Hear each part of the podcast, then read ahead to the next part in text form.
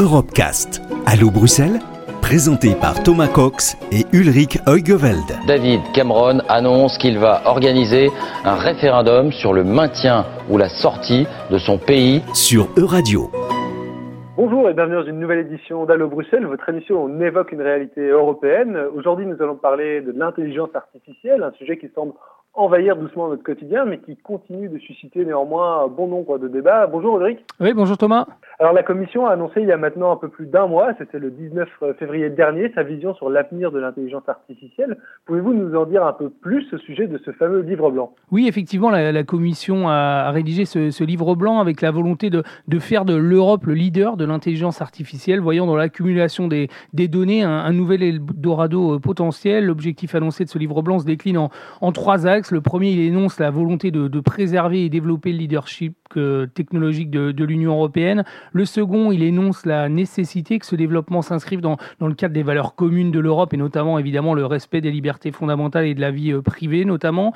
Et le troisième stipule la nécessité que ces innovations soient, régulées euh, juridiquement une stratégie euh, qui se veut ambitieuse, hein, donc, et dont l'effectif affiché est de rattraper le retard de l'Europe euh, dans ce domaine. Alors, dans un certain sens, euh, oui, car il est vrai que le domaine des, données a surtout profité dans, le passé aux GAFA, hein, les géants de l'Internet, dont aucun, on le rappelle, n'est européen. Et par là, la Commission affirme sa volonté de, ne pas rater la, seconde vague concernant l'intelligence artificielle. Seconde vague qui ne sera plus uniquement liée au web, mais à ce qu'on appelle les, objets connectés, une technologie cruciale dans l'industrie, mais aussi dans dans le domaine de la santé, dans la gestion des, réseaux d'énergie ou encore du, trafic euh, routier, avec bien sûr la question des, voitures autonomes, avec aussi derrière tout cela l'épineuse question de la reconnaissance faciale.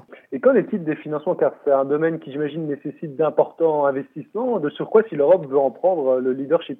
Oui, il est vrai que les sommes investies dans ce domaine ne sont pas euh, négligeables. À titre d'exemple, les dépenses de la Chine dans le domaine de l'intelligence artificielle sont estimées à, près de 70 milliards de, dollars, celles des États-Unis entre 4 et 5 milliards de, dollars, pendant que l'Union européenne, elle, n'a investi qu'un,5 milliard d'euros ces, dernières années, même si, euh, je le rappelle, on ne parle là que d'investissement public, alors que les entreprises privées américaines investissent euh, massivement dans, le domaine. On parle de 40 à 50 milliards de dollars pour, pour les, les GAFA. Avec ce livre blanc, la Commission compte mobiliser quant à elle près de 20 milliards d'euros chaque année dans le secteur. Cependant, un certain flou règne quant à la provenance de cette somme.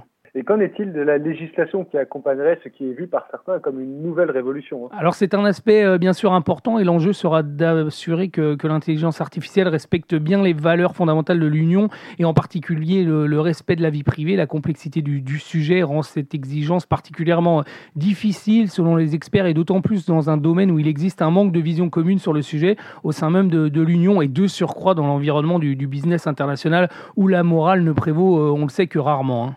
Et quels sont les autres potentiels risques liés à l'intelligence artificielle? Alors un risque évident et que je viens d'évoquer, c'est euh, le risque pour euh, l'Union de ne pas prendre le train en marche et de se voir complètement euh, rendue dépendante des avancées des, autres leaders mondiaux, d'où l'importance d'accompagner ces développements et de construire un, cadre juridique robuste pour l'encadrer. En ce qui concerne l'intelligence artificielle même, une, une question qui continue également d'embarrasser les scientifiques qui travaillent sur le sujet, c'est que cette intelligence artificielle serait capable de prendre des décisions parfois, pourquoi pas, inopportunes que l'homme ne serait pas en mesure de, déceler. Hein. L'informatique, on le sait, est loin d'être infaillible. Les exemples pullulent. Rappelons-nous en 1984 quand les systèmes informatiques militaires soviétiques s'étaient mis en branle, annonçant euh, tous une attaque américaine en cours. Il avait fallu un homme, une intelligence humaine pour prendre une décision qui a empêché une catastrophe. C'est un vieil exemple, mais qui soulève une problématique qui pose encore question euh, aujourd'hui. Merci beaucoup Ulrich. Merci Thomas, à bientôt. Retrouvez l'intégralité des Europecast sur euradio.fr.